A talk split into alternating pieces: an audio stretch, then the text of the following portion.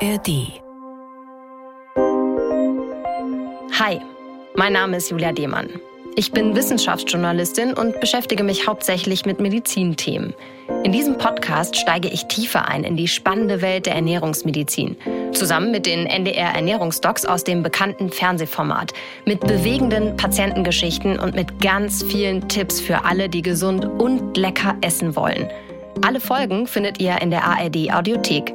Und am Ende jeder Folge haben wir ein Rezept für euch. Heute für ein Abendbrot. Im wahrsten Sinne des Wortes. Die Ernährungsdocs. Ein Podcast vom NDR. Man horcht total in sich rein. Ne? Also bei jedem Pieken, Zwicken oder so denkt man natürlich, oh, jetzt kommt vielleicht wieder ein Schub. Ja, mit einem Schub meinte Anja richtig starke Bauchschmerzen. So stark, dass sie damit ins Krankenhaus musste. Denn Anja leidet unter Divertikulose. Divertikel, das sind kleine Ausstülpungen in der Darmwand, in denen sich Stuhl ablagern kann. Und bei einer Divertikulose kann es eben immer wieder zu Schmerzen kommen und Verdauungsproblemen. Und ganz schlimm wird es, wenn sich die Divertikel entzünden. Dann spricht man von einer Divertikulitis. Und was genau das bedeutet äh, und was Anja dagegen tun kann, darüber spreche ich heute mit NDR Ernährungsdoc Silja Schäfer. Hi Silja. Hallo Julia. Silja, du bist Allgemeinmedizinerin und äh, Ernährungsmedizinerin und hast eine eigene Praxis in Kiel und seit mehreren Jahren bist du eben auch Teil des NDR Ernährungsdocs-Teams. Was hast du mir heute mitgebracht? Heute, liebe Julia, habe ich dir einen selbstgemachten Kefir mitgebracht. Mm, und ich sehe schon auch einen gekauften. Wir können ja mal eine kleine Kefir-Verkostung machen. Aber warum ist Kefir so gut bei Divertikulose? Also Kefir ist ein sogenanntes Probiotikum, also ein Produkt dann mit lebenden Mikroorganismen, in diesem Fall eben dann mit Milchsäurebakterien. Und ähm, das regt die Darmtätigkeit an. Und außerdem haben wir noch ganz viele gute Nährstoffe enthalten, Eiweiß, Vitamine. Gerade Vitamin A ist wichtig für Haut und Schleimhäute, gerade dann eben Schleimhaut im Darm. Und es hat auch Calcium, Magnesium, Jod, Vitamin B12, ähm, Vitamin B9, also lauter gute Sachen für unseren Darm. Dann lass uns den noch mal probieren. Guck mal, das ist der selbstgemachte hier. So, ich schenke dir mal ein bisschen ein zum Probieren. So, wollen wir erst mit welchem? Mit dem ja, fangen wir mit dem selbstgemachten an. Ja, Prösterchen. Prost. Also riecht auch schon sauer. Mhm. Der ja. britzelt richtig. Ja. Es hat ja Kohlensäure. Das hat er auch. Also tatsächlich, je länger du ihn stehen lässt oder gären lässt, desto prickelnder wird er. Mhm. Aber lecker. Also mhm. wie, so ein, wie so ein Trinkjoghurt, wie man so ein Naturjoghurt zum Trinken. Mit ein bisschen Britzel. Und da tue ich mir jetzt gerade was richtig Gutes, ne? Aber hallo. Mhm. Mhm. Du trinkst sozusagen gute Darmbakterien. Ja, dann tut mal eure Arbeit. Jetzt möchte ich aber mal den gekauften daneben probieren, ob der mhm, ja, anders schmeckt. Also ich bin ganz ehrlich, ich schmecke keinen großen Unterschied. Ich finde, er ist etwas sanfter, also ja. milder. Hm. Wesentlich. Schmeckt man schon. Aber ähm, warum machst du den Kefir selbst? Also tatsächlich mache ich ihn gerne selbst, weil ich tue auch gleichzeitig was für die Umwelt. Ich nutze eben alte Marmeladengläser oder alte Glasflaschen und man muss eben nur diesen Kefirpilz einmal kaufen und den kann man auch immer wieder verwenden. Also für die Umwelt hervorragend und ich kann eben selbst beeinflussen, wie er dann schmeckt. Also je länger er dann vor sich hingärt, desto saurer wird er dann. Und äh, dementsprechend kann ich es an meinen Geschmack anpassen, ja. Und ich kann natürlich, ähm, so wie es auch manche Fruchtkäfer Kefire gibt, kann ich natürlich auch von außen noch was dazu packen dann im Nachhinein. Woher bekomme ich denn so einen Pilz?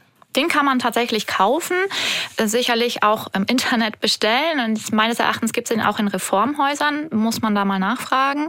Ähm, es gibt ihn nicht im normalen Supermarkt. Gibt es da irgendwas, was ich beachten muss? Weil ich sonst irgendwie, weiß ich nicht, wenn ich was falsch mache, dann tue ich mir ja nicht mehr so viel Gutes. Ne? Also zum einen ein Plastiksieb benutzen, wenn man ihn wieder abgießt und dass man Haarmilch nutzt, weil ich muss ihn nicht in den Kühlschrank stellen. Also ich kann ihn bei Zimmertemperatur stehen lassen, dass er dann vor sich hingärt. Ja, und dann läuft das. Ich glaube, das probiere ich auch mal aus. Ja, es geht echt schnell und ich kann es sogar noch aufpeppen. Also ich habe ja damit ein Probiotikum mit mhm. guten Bakterien drin und das kann ich dann noch mit Präbiotika, ähm, die wir ja auch immer propagieren, mit Ballaststoffen, Flohsamen, Flohsamenschalen oder mit Leinsamen, Chiasamen, kann ich das Ganze dann eben ähm, noch ein bisschen aufpeppen und dann habe ich gleich zwei gute Dinge. Welche Rolle dieser Kefir bei Anja gespielt hat und warum es für Anja so wichtig ist, dass ihr Darm gut funktioniert, damit sich eben ihre Divertikel nicht entzünden, darüber sprechen wir jetzt. Die Ernährungsdocs Akte. Ja, es war schon sehr heftig, also richtig starke Schmerzen und bin halt freiwillig ins Krankenhaus gegangen, was ich sonst nie gemacht habe. Ich habe immer schön zu Hause behandelt mit Antibiotika, aber Diesmal war es wirklich richtig heftig, dass ich dort auch mit Infusionen behandelt wurde. Da ging es Anja richtig, richtig schlecht und das war dann auch der Moment, wo sie sich bei euch beworben hat. Ja, genau. Also nach diesem Schub, den sie da beschreibt, brauchte sie die Antibiotika eben direkt über eine Infusion, um dann mit den Bakterien, ähm, die sich da in den Darmschlingen angesammelt hatten, fertig zu werden. Und das muss man schon sagen, war eine brenzlige Situation, denn sie stand kurz vor einem Durchbruch des Darms, also dass er kaputt gegangen wäre. Das klingt fast lebensbedrohlich. Ja, das ist es auch, auf jeden Fall. In diesen Divertikeln, also diesen Ausstülpungen, sammeln sich ja Stuhlreste. Und wenn so ein Divertikel dann reißt, gelangen eben diese Inhaltsstoffe, also Stuhlreste mit den Bakterien zusammen, dann vielleicht in die Bauchhöhle. Und dann kann sich entweder ein Abszess bilden, also dass es so ein abgekapselt ist, eine Entzündung, oder eben leider auch sehr häufig, dass es zu einer Fistelbildung kommt. Oder eben dieses Divertikel richtig Plastik äh, reißt, dass dann der ganze Inhalt sich in, den, ähm, in die Bauchhöhle entleert und dann ist Not am Mann. Dann haben wir eine Peritonitis, kann daraus entstehen und das ist ein absoluter Notfall. Also diese Divertikel, die scheinen schon eine echte Gefahr zu sein. Ja, normalerweise nicht. Also die meisten Menschen merken gar nicht, dass sie welche haben. Also je älter wir werden, desto eher haben wir solche Divertikel. Also über 70-Jährige haben, also jeder zweite vielleicht sogar 60 Prozent die oh, Vertikel. Wow. Ähm, und ähm, meistens machen sie keine Probleme. Aber eben bei einigen oder bei manchen Menschen entzünden sie sich eben. Wovon hängt das ab, dass sich äh, die Vertikel entwickeln? Da ist man sich noch nicht so ganz sicher. Da gibt es mehrere Hypothesen. Also ähm, es ist sicherlich eine erbliche Komponente dabei, aber so die Hauptfaktoren sind einfach, ähm, dass ich im Bereich des Darms, wo sich diese Divertikel eben bilden, habe ich eben ein schwaches Bindegewebe könnte ich haben und zusätzlich gibt es da Muskellücken. Und in dem Bereich, also das ist im linken Unterbauch, ähm, bilden die sich vor allem im sogenannten Sigma-Bereich. Und da habe ich eine besonders hohe Durchblutung, viele, viele Gefäße. Und an diesen Gefäßen habe ich eben Muskellücken. Und da können sich dann solche Divertikel eben ähm, bilden. Wir nennen es auch Pseudodivertikel, weil eben dann nur ein Teil der Schleimhaut sich da auswölbt. Ja? Und zudem haben wir dann noch einen, einen, höheren Druck da unten im linken Unterbauch. Und das alles zusammen macht wahrscheinlich dieses Problem ähm, der Divertikulose und dann der Entzündung der Divertikulitis. Also irgendwie klingt das so, als ja, könnte man da gar nicht so viel selbst beeinflussen, ob man jetzt die Vertikel bekommt oder nicht. Ja und nein. Also klar, gegen eine erbliche Veranlagung, da kann man nichts äh, dafür und da kann man auch nichts tun. Aber man kann natürlich mit der richtigen Ernährung dafür sorgen, dass diese Divertikel sich einfach nicht entzünden. Hm, ja, das hat Anja ja nicht so gut hingekriegt ne, mit der Ernährung. Ja, bevor sie sich um ihre Ernährungsweise gekümmert hat. Also da ging es nicht so gut. Und ähm, da muss man ganz klar sagen, zum einen hat sie praktisch kein Gemüse gegessen und auch kein oder wenig Vollkornprodukte, also keine Ballaststoffe, ähm, die ihren Darm eben bei seiner Tätigkeit unterstützt hätten. Also sie hat sich dann von Brot, Süßigkeiten und Chips ernährt und gern auch mal einen Döner oder Pizza gegessen. Und das hat sich dann leider meistens ganz schnell gerecht bei ihr.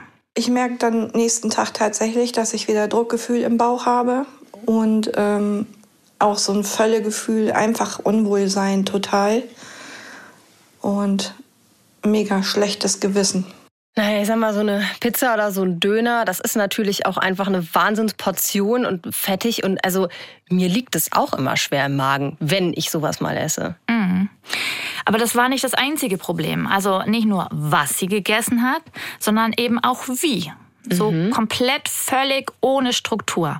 Sie hat häufig zwischendurch von der Hand in den Mund so sozusagen gelebt, ja. Mhm, also sehr unregelmäßig und halt immer irgendwie, wenn es gerade ging, dann schnell irgendwie was reingepfiffen sozusagen. Das machen ja schon viele, ne? Ja, ich glaube, das ist ja auch in der heutigen Zeit sehr häufig. Aber mhm. so eine mangelnde Struktur im Tagesablauf und im Essen kann eben wirklich Probleme machen. Also Anja arbeitet in der Kinderambulanz in Lübeck und hat dort immer viel um die Ohren. Das ist gar keine Frage. Ja, also ähm, sich dann Zeit fürs Essen zu nehmen, das klappt eigentlich den ganzen Tag nicht. Also stattdessen hat sie halt immer gegessen, wenn sich die Gelegenheit geboten hat. Ja, und mhm. abends erst, wenn die Kinder im Bett waren. Ja, das ist so für mich meine Entspannung. Ich habe alles fertig und erst dann habe ich auch Hunger, komischerweise. Das finde ich krass. Also, dass sie überhaupt nicht gemerkt hat, was ihr Körper eigentlich gerade braucht. Das klingt wirklich so, als hätte sie diese Signale von ihrem Körper gar nicht mehr bekommen oder nicht wahrgenommen. Mhm, genau. Also bei einer mangelnden Struktur, so einer Tagesstruktur, verliert man eben häufig das Sättigungsgefühl. Ja? Um, um so ein Sättigungsgefühl zu entwickeln, braucht es nämlich Zeit. Also so circa 20 Minuten, sagen wir immer, bis das Signal eben im Gehirn auch ankommt. Also zum einen wird es eben fortgeleitet über Dehnungsrezeptoren im Magenbereich, dass sich der Magen dehnt und in der Wand haben wir so Rezeptoren, die dann Sättigung in den Kopfbereich signalisieren. Und wir haben eben auch Chemorezeptoren dann im weiteren Verlauf und beide Rezeptoren geben eben Signale. Und das funktioniert dann nicht mehr. Und ähm, wenn man eben immer zwischendurch isst, dann kommt der Hunger auch ganz schnell wieder. Und zudem hat sie ja auch wenig Ballaststoffe gegessen, also so wie wir es im Ernährungsprotokoll gesehen haben. Und das verstopft den Darm dann auch noch. Und durch die Verstopfung geht dann die Passage durch den Dickdarm nur langsam und mit viel Druck und presst dann den Nahrungsbrei in diese Divertikel, die sich dann entzünden. Und dann ist das Problem eben groß. Ich finde, das klingt wie so ein richtiger Teufelskreis. Also, weil man halt durch diesen Stress immer so unregelmäßig isst und dann einfach überhaupt nicht mehr mitbekommt, was der Körper eigentlich braucht, was im Körper eigentlich passiert. Was habt ihr euch für sie überlegt? Also zum einen brauchte sie, so wie du sagst, auf jeden Fall eine Tagesstruktur. Die mussten wir irgendwie reinbringen. Und dann sollte sie den Anteil an Ballaststoffen eben langsam erhöhen. Also in der akuten Entzündungsphase geht es nicht. Also wir kennen es von chronisch entzündlichen Darmerkrankungen, Colitis ulcerosa oder Morbus Crohn, da gilt das auch. Da sollte man den Darm eher schonen und eben Schonkost ihm bieten. Mhm. Aber wenn die Entzündung dann abgeheilt ist, also so im Schnitt nach sechs Wochen, kann man dann die Ballaststoffe langsam steigern steigern. Denn die unlöslichen zum Beispiel, die nehmen im Darm die Flüssigkeit auf und quellen dann eben auch auf. Und das führt dazu, dass dann der Nahrungsbrei weich bleibt und es mehr Volumen gibt. Ja, und dieses Mehr an Volumen, das macht eben einen Dehnungsreiz und dann kann der äh, Darm eben den Nahrungsbrei dann auch besser und schneller weiter transportieren. Also das heißt mehr von den unlöslichen, sprich sowas wie Flohsamenschalen oder Leinsamen oder so. Genau, und idealerweise dann noch eingerührt in den selbstgemachten Kefir. Das ist das eine, genau. Und ähm, bei Anja ging es aber auch darum, dass sie sich Zeit fürs Kauen nimmt. Denn ähm, wir sagen immer, und die Verdauung beginnt einfach schon im Mund. Und ganz ideal wäre es, jeden Bissen 30 Mal zu kauen. Ähm, das habe ich letztens tatsächlich selber mal bei mir gezählt. Es waren so 20 Mal. Das war jetzt aber auch ein Porridge, muss ich dazu sagen. Da muss man ja nicht mehr so viel kauen. Ähm, gestern habe ich das nochmal gemacht im Zug, ganz bewusst. Und da habe ich sogar irgendwie, glaube ich, ein bisschen 40 Mal gekaut. Oh, oh, Aber ich hätte jetzt, also das jedes Mal zu zählen, wie oft ich kaue, das wäre mir dann irgendwann doch auch ein bisschen zu anstrengend, das immer so nachzuhalten. Ja, das muss auch gar nicht sein. Aber äh, man sollte sich eben daran gewöhnen, mehr zu kauen. Und Anja sollte eben mit einer Mandel üben. Mhm. Und ähm, sie sollte eben so lange kauen, bis aus der harten Mandel eben ein weicher Brei geworden ist. Und das kann auch jeder gerne zu Hause üben und üben und üben. Ich glaube, so Nüsse oder Mandeln oder sowas, das eignet sich äh, ganz gut. Und das ist ja auch wirklich ein bisschen einfacher als Zählen jetzt, ne? Einfach festzustellen, okay, jetzt wird es irgendwie weich, jetzt kann ich es gut runterschlucken. Das äh, kann, glaube ich, jeder ganz gut. Und das war ja auch ein wichtiger Baustein gegen die Divertikulitis, also diese akute Entzündung. Genau, also das gute Kauen und dann, dann nicht mehr in der akuten Entzündung die ballaststoffreiche Kost mit den guten Milchsäurebakterien dann noch dazu aus dem Kefir für unser Mikrobiom. Das war dann so ihr Erfolgsrezept, muss man sagen. Und dann gab es noch einen weiteren Ansatz bei Anja. Ja, das war natürlich auch ein großer Punkt und ist immer wieder ein großer Punkt. Anja sollte ihr Bauchfett deutlich reduzieren, weil eben das Bauchfett auf den Darmbereich drückt. Wie gesagt, im linken Unterbauch, da haben wir sowieso einen hohen Druck, wo die Divertikel sitzen. Und ähm, wenn eben dann noch viel Bauchfett drauflastet, dann entzünden sich die natürlich leichter. Und abnehmen sollte sie dann mit Intervallfasten. Ja, das dachten wir, wäre für sie vielleicht die einfachste Variante. Ähm, also einfach morgens dann nichts mehr essen, auch nichts zwischendurch. Und ähm, sie hatte ja sowieso keine Zeit bei der Arbeit. Und sollte dann eben erst mittags mit einer vernünftigen äh, Mahlzeit, mit einem vernünftigen Mittagessen einsteigen und sich dafür dann auch wirklich Zeit und Ruhe nehmen. Und nicht immer wieder Süßigkeiten und Brötchen zwischendurch schnappen. Aber so einfach, wie ihr dachtet, war für sie das ja nicht, ne? Nee, also natürlich, es war ein großes Problem, ist gar keine Frage, weil wir sehen es ja selber auch bei uns in der Praxis. Gerade als medizinisches Personal hat man einfach viel Verantwortung und arbeitet ständig unter Zeitdruck. Ja, mal mehr, mal weniger. Und da ist es wirklich schwierig, ähm, seine Ernährung konsequent umzustellen. Aber in kleinen Schritten ist es ihr doch ziemlich gut gelungen. Klar esse ich auch mal eine Pizza sag ich mal. Aber dann weiß ich, dass ich nächsten Tag wieder normal machen muss. Aber so Süßigkeiten oder sowas überhaupt gar nicht. Ja, da hat sich schon einiges getan. Aber erzähl doch nochmal, Silja, was hat die Ernährungsumstellung und das Intervallfasten bei ihr denn so gebracht?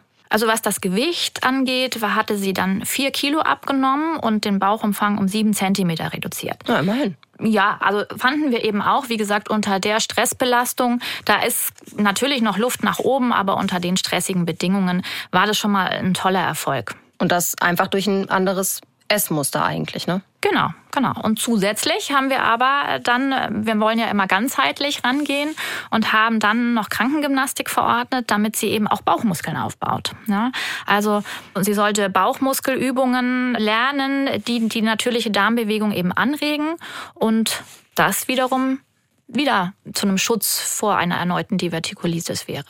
Und das hat ja dann auch wirklich so funktioniert. Also euer Plan ist aufgegangen. Ja, Gott sei Dank. Also all die Maßnahmen dann zusammengenommen haben mehr Ruhe in ihren Darm gebracht. Ja, also sie, sie hatte dann seither keinen weiteren Schub mehr. Also ihre Divertikel haben sich nicht wieder entzündet. Und ähm, das hat sie natürlich motiviert, dann dran zu bleiben sich dann auch häufiger Zeit fürs Essen zu nehmen, auch wenn es nicht immer geklappt hat, und mehr Zeit fürs Kauen zu nehmen. Sie hat es immer wieder probiert und ist einfach dran geblieben. Es gibt ja immer noch mal so Situationen auf der Arbeit, wo ich dann doch zwischendurch mal wieder in meine alten Gewohnheiten falle. Aber ansonsten haut das hin. Ja, ich war natürlich neugierig und habe Anja noch mal gefragt, wie es ihr aktuell so geht. Ja, sehr gut muss ich sagen. also toi, toi, toi. Es ist wirklich alles perfekt im Moment noch. Also keinen akuten Schub gehabt. Versuche mich auch immer noch sehr dran zu halten, aber manchmal, ne, dann klappt das nicht so. ja, aber im Großen und Ganzen muss ich sagen, war es wirklich, hat mir sehr, sehr viel geholfen. Also sie sah halt auch, ich habe mit ihr per Video telefoniert und äh, sie sah echt happy aus und so. Und man muss schon sagen, das ist jetzt anderthalb Jahre her, ne? Mehr als anderthalb Jahre, die Dreharbeiten zu der Folge. Das heißt, seitdem war sie einfach nicht mehr krank, ne? Ja. Also das ist schon gut. Und unter diesen schwierigen Bedingungen, also wie gesagt, die Arbeit spielt bei ihr auch eine ganz große Rolle. Und trotzdem hat sie kleine Schritte umgesetzt und beibehalten. Also ähm, sie hat ihre Gesundheit selbst in der Hand. Sie merkt das und tut was dafür und das ist großartig. Also besser geht's nicht. Mhm. Was ja immer wieder durchklang und auch bei ihr sehr, sehr wichtig war, bei der Divertikulose ist es eben auch wichtig, sich Zeit fürs Essen und fürs Kauen zu nehmen, also Entschleunigung. Und auf dieses Thema gehen wir jetzt nochmal genauer ein. Das Ernährungsdocs Wissen. Silja, lass uns jetzt noch mal genauer gucken, warum es für jeden wichtig ist, sich Zeit fürs Essen zu nehmen und auch fürs Kauen. Denn das ist ja im ja, stressigen Alltag oft gar nicht so einfach. Ich kenne das selber auch. Ich esse wirklich sehr, sehr oft so nebenbei am Schreibtisch. Ja, ehrlich gesagt, also mir geht's ja auch häufig nicht anders. Ja? Aber es ist einfach so langsam und mit Achtsamkeit zu essen, bringt gleich mehrere gesundheitliche Vorteile mit sich. Durch das gründliche Kauen kann der Körper eben auch die Nährstoffe einfach besser aufnehmen.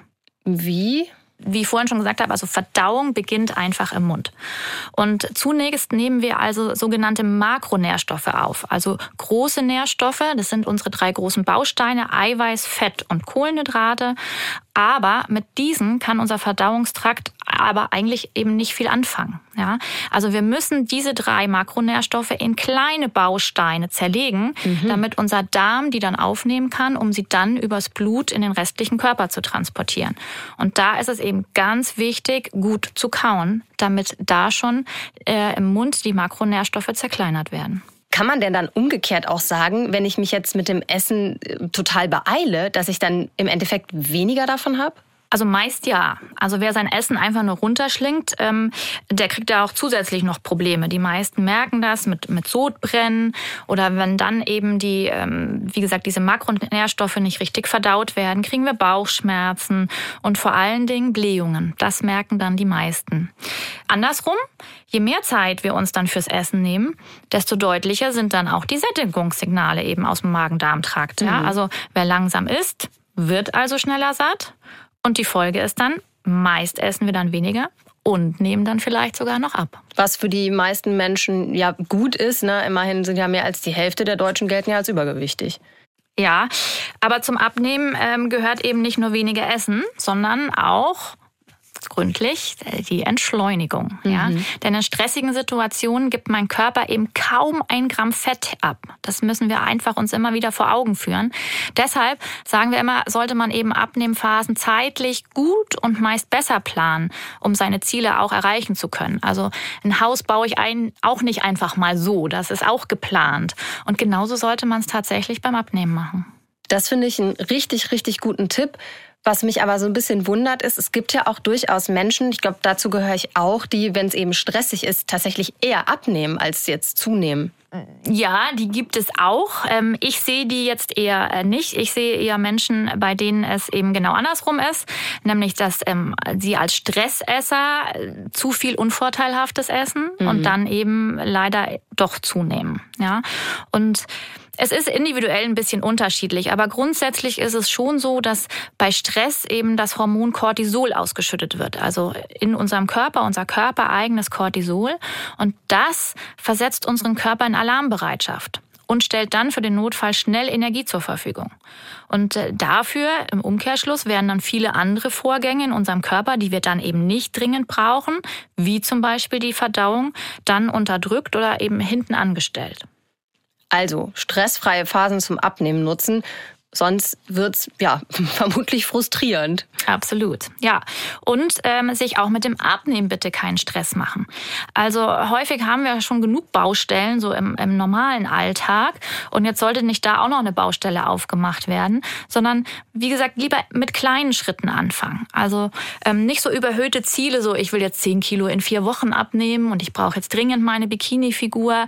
Ähm, solche Ziele sind selten zu erreichen und, und das führt dann tatsächlich zu Frust und zu neuem Stress, mhm. der dem eigentlichen Ziel ja wieder entgegensteht. Also wie gesagt, so ein kleiner Teufelskreis ist das dann auch. Ja, total. Also sollte eigentlich das allererste Ziel sein, den Cortisolspiegel zu senken, also weniger Stress zu haben, oder? Ja, das wäre optimal. Und ähm, da kann man auch selbst was für tun, also nicht mhm. nur durch die Ernährung, sondern eben auch durch eine zum Beispiel Meditation. Und ähm, hier helfen auch schon fünf Minuten am Morgen. Und da muss man sagen, wenn man möchte, ist das ja eigentlich diese Zeit für jeden auch wirklich drin. Und ähm, langsam kann man das eben auch wissenschaftlich unterstreichen. Also in einer Studie zum Beispiel von Forschenden des Max-Planck-Instituts in Leipzig konnte eben nachgewiesen werden, dass regelmäßiges Meditieren Langzeitstress reduziert. Also es wurden viele untersucht, und zwar ähm, das Cortisol aus den Haaren. Eine Haaranalyse wurde gemacht. Und diese ähm, Teilnehmer haben eben sechs Monate, das ist natürlich schon eine lange Zeit, mhm. sechsmal in der Woche 30 Minuten meditiert. Wow. Aber es war ein eindeutiger Erfolg bezüglich des Cortisolspiegels gut fürs allgemeine Wohlbefinden, muss man ganz klar sagen. Und eben, ja, auch fürs Abnehmen dann. Genau. Und gerade am Bauch, das ist vielleicht auch nochmal wichtig, gerade am Bauch ist es wichtig abzunehmen. Ähm, einerseits sprechen wir ja immer vom bösen Bauchfett, mhm. welches eben entzündungsfördernde Stoffe freisetzt und so wieder unserem Körper schadet. Und natürlich auch wollen wir dieses Bauchfett nicht als, als Gewicht oder Masse, was eben auf unsere Divertikel drückt. Ja? Und gerade wenn ich jetzt eben das Fett am Bauch, würde ich gerne noch mal ganz kurz was zu sagen. Das ist nämlich ein klares Signal häufig für zu viel Cortisol im Blut. Aha. Also wenn ich so ein kleines Bäuchlein habe, ja. auch die jungen Damen, die dann ähm, bauchfrei und ähm, dann nicht 60, 90, 60 haben, anmaßen, denn die Fettzellen... 90, 60, 90. 90. Was habe ich gesagt? 60, 90, 60. Das wäre das, äh, das wäre nicht so gut, genau. Das wäre nicht so gut. Nein, also ähm, gerade das kleine Bäuchlein mm. ähm, ist häufig ein Problem und so ein Stresszeichen, denn die Fettzellen am Bauch und das wissen wenige nur, haben nämlich viermal mehr Cortisolrezeptoren als in anderen Körperbereichen. Ja, und deshalb speichert der Körper eben bei Stress eben hier besonders viel Fett.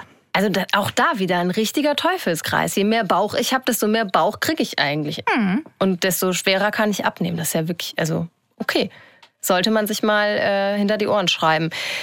Aber damit, äh, wenn ich jetzt abgenommen habe, damit das eben auch so bleibt, muss ich ja irgendwie die Ernährung dauerhaft umstellen. Und wie gelingt mir das am besten? Ganz wichtig sind immer, sich konkrete Ziele zu stecken. Ja, und das sich tatsächlich nicht immer nur so zu denken und vorzustellen, sondern am besten auch niederschreiben.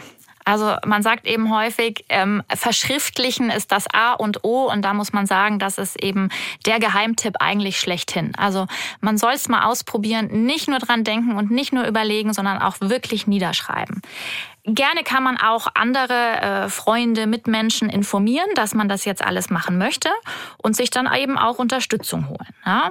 Primär steht immer an erster Stelle zu checken, was esse ich denn eigentlich? Mhm. Und ähm, um dann vielleicht schon festzustellen, welche Steine ich mir vielleicht sogar selber in den Weg lege. Ja, das äh, macht ihr auch immer mit dem Ernährungstagebuch oder dem Ernährungsprotokoll am Anfang, ne, mit euren Patientinnen und Patienten. Genau, um eben diese besagten Steine dann aus dem Weg zu räumen. Und ähm, manchmal heißt das bei dem einen oder anderen dann tatsächlich Tabula rasa. Mhm. Ja, also viele starten neu in der Küche, so als Motivation. Ähm, also tatsächlich nehmen dann alles raus, was dem Ziel dann im Weg steht und ähm, was ihnen dann nicht gut tut. Und dann gilt es natürlich auch neue Dinge auch wenn sie am Anfang vielleicht ähm, schwierig erscheinen und ich vielleicht das ein oder andere nicht so mag, dann doch irgendwie in den Alltag zu integrieren und ähm, Nahrungsmittel, die ich vielleicht bisher nicht so gegessen oder genutzt habe, immer wieder zu probieren.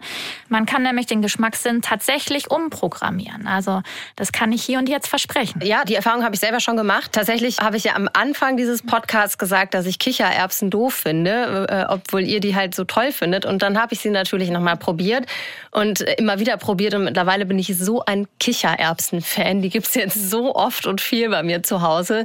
Also ja, das, ich kann es äh, wirklich nur noch mal betonen, das funktioniert wirklich mit dem Geschmackssinn umprogrammieren und Dinge auch einfach noch mal probieren. Auch wenn man sie vielleicht jahrelang nicht gegessen hat, da kann sich auch einfach was getan haben, einfach von selbst. Siehst du, das ist großartig. Genau das wollen wir ja erreichen. Also alle, die uns jetzt zuhören, ähm, machen Sie es gerne wie die Julia und greifen Sie zu, zu ungewohnten, aber eben guten Nahrungsmitteln, ähm, die eben auch der ihnen dann Gesundheit bescheren werden. Mhm. Ja, und apropos Kichererbsen, da sind ja auch eine Menge Ballaststoffe drin und Ballaststoffe sind immer wichtig, aber ähm, auch natürlich bei ähm, Divertikulose oder bei anderen Darmerkrankungen. Aber wenn ich jetzt Probleme mit dem Darm habe, etwa weil er eben akut entzündet oder gereizt ist oder so, sind dann Ballaststoffe trotzdem sinnvoll? Ja, äh, da, liebe Julia, da sprichst du ein ganz wichtiges Thema an. Also grundsätzlich halten Ballaststoffe meinen Darm eben gesund. Und jetzt kommt jedoch das große Aber, hatte ich vorhin schon mal erwähnt, eben nicht in einer Entzündungssituation. Also sowohl bei einer Divertikulitis, wenn sich die Divertikel entzündet haben, als eben auch bei akuten Schüben von einer Colitis ulcerosa, eines Morbus Crohn oder auch vielleicht ähm, in Reizdarmsituationen. In akuten Entzündungsphasen sollten wir unseren Darm tatsächlich nicht überlasten, sondern ihn schonen und dann ausnahmsweise die Ballaststoffe für später aufbewahren. Aber für alle anderen gilt, Ballaststoffe sind eigentlich immer sinnvoll? Gibt es denn da irgendwas, auf das ich achten sollte? Also kaum jemand isst ausreichend Ballaststoffe. Also eine, ein Limit nach oben gibt's tatsächlich nicht. Wenn ich natürlich sehr empfindlich oder mein Darm empfindlich reagiert, dann sollte man auch nicht von heute auf morgen plötzlich, wir sprechen ja von 30 Gramm Ballaststoffen häufig, nicht von jetzt auf gleich auf 30 Gramm Ballaststoffe hochgehen, sondern den Darm langsam dran gewöhnen. Man kann natürlich auch unterschiedliche Ballaststoffe nutzen. Also Ballaststoffe eben Obst, Gemüse, ähm, Vollkornprodukte. Und da unterscheiden wir häufig zwischen Wasserlösungen wasserlöslichen und wasserunlöslichen. Und diese ähm, wasserunlöslichen kann ich natürlich dann immer nehmen, wenn ich auch meine Verdauung anregen will. Mhm. Also nicht nur gutes Futter für die Darmbakterien haben möchte, sondern auch meine Verdauung anregen. Also ein schönes Potpourri wäre immer toll und Ballaststoffe sind immer eine gute Wahl. Jetzt haben wir ganz viel über Entschleunigung beim Essen geredet und auch ein bisschen über Ballaststoffe. Und ich bin schon total gespannt, welches ballaststoffreiche Rezept zum langsamen Essen, zum entschleunigten Essen du mir heute mitgebracht hast. Das Ernährungsdocs Rezept. Hier steht wieder unser Korb. Ich sehe schon äh, ganz viel Gemüse, Kräuter, Schnittlauch, Petersilie, Tomaten, ein, ein Brötchen, ein Vollkornbrötchen. Das äh, selbstgebacken natürlich. das ist ähm, neu. Also, was ist das hier heute? Ja, also Anja hat ja total viel Brot gegessen, weil sie es mag und weil es eben eine schnelle Mahlzeit für sie ist und, und generell eine schnelle Mahlzeit ist. Und schließlich sind wir ja in Deutschland die Brotessnation schlechthin. Mhm. Ähm, ja, und deshalb, weil es eben vielen so geht, ähm, muss man eben auch gar nicht zwingend auf Brot und Brötchen verzichten. Ja? Und auch nicht bei Divertikulose. Aber es wäre eben schön, wenn es ein Vollkornbrötchen oder Vollkornbrot wäre, so wie hier jetzt bei uns, damit der Darm eben was zu tun bekommt mit den Ballaststoffen. Heute gibt es nämlich eine Vollkornstulle mit Humus und Ei und Rohkost. Deshalb haben wir auch so viel Gemüse drin. Genau, die Radieschen haben wir hier noch. Mm. Einfach lecker. Ja, also der Schwerpunkt liegt jetzt eben bei dieser Mahlzeit, wenn wir es jetzt so nennen wollen, als Abendbrot, ähm, liegt jetzt auf dem Gemüse. Also mm. nicht, dass das Brot oder das Brötchen unser Hauptaugenmerk bekommt, sondern tatsächlich ist das dann das äh, Nebenprodukt und dann packen wir ordentlich Gemüse eben drauf, was dann auch wieder viele Ballaststoffe, viele Vitamine hat. Und durch die Rohkost, wenn wir das Gemüse als Rohkost nutzen wollen, dann hat man natürlich auch noch gut was zu kauen. Da können wir dann gleich zwei Fliegen mit einer Klappe mm, schlagen. Wir üben das Kauen. Essen. Ja, muss man sich nämlich Zeit nehmen und nicht jetzt einfach wie bei ähm, einer Wurststulle oder einem Brötchen das schnell runterschlingen. Und damit es auch ordentlich satt macht, gibt es hier noch Humus und Ei und Avocado dazu, ne? Genau, das sind natürlich unsere Eiweißquellen, die uns immer satt machen, sowohl ähm, tierisch als auch pflanzliches Eiweiß.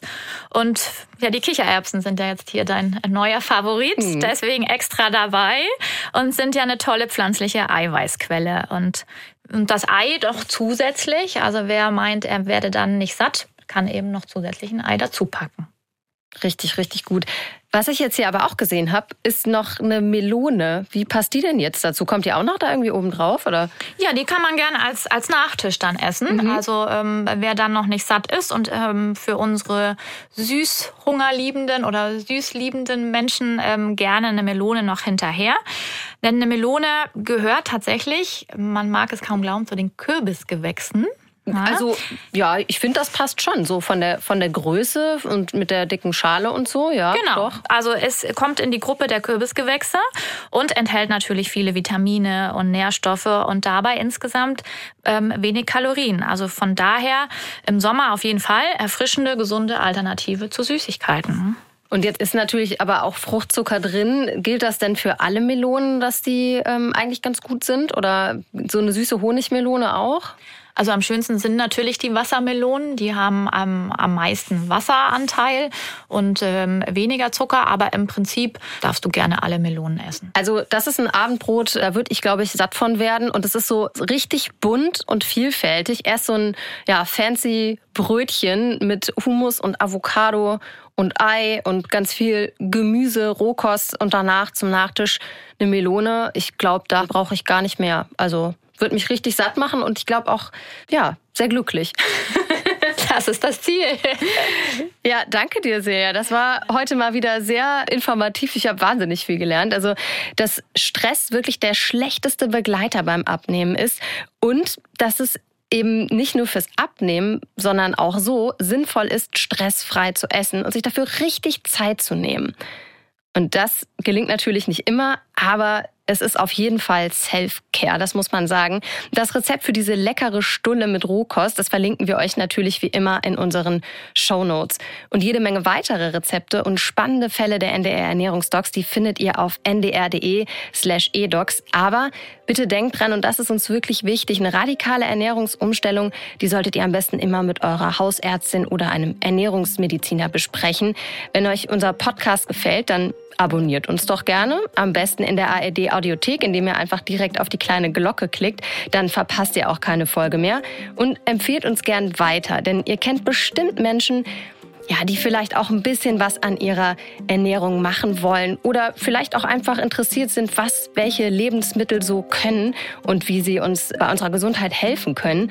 Wir hören uns in zwei Wochen wieder, wenn ihr mögt. Und jetzt macht's gut, bleibt gesund und vor allem lasst es euch schmecken.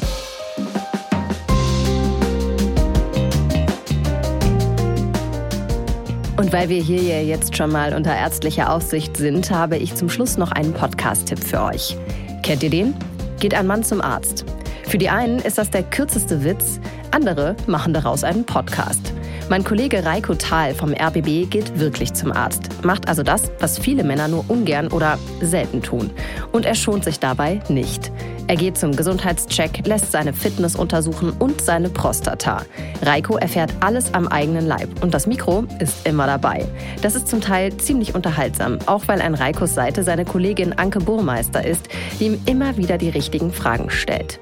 Ein Podcast also für Männer und Frauen. Geht ein Mann zum Arzt könnt ihr in der ARD Audiothek hören oder überall, wo es Podcasts gibt. Den Link findet ihr wie immer in unseren Show Notes.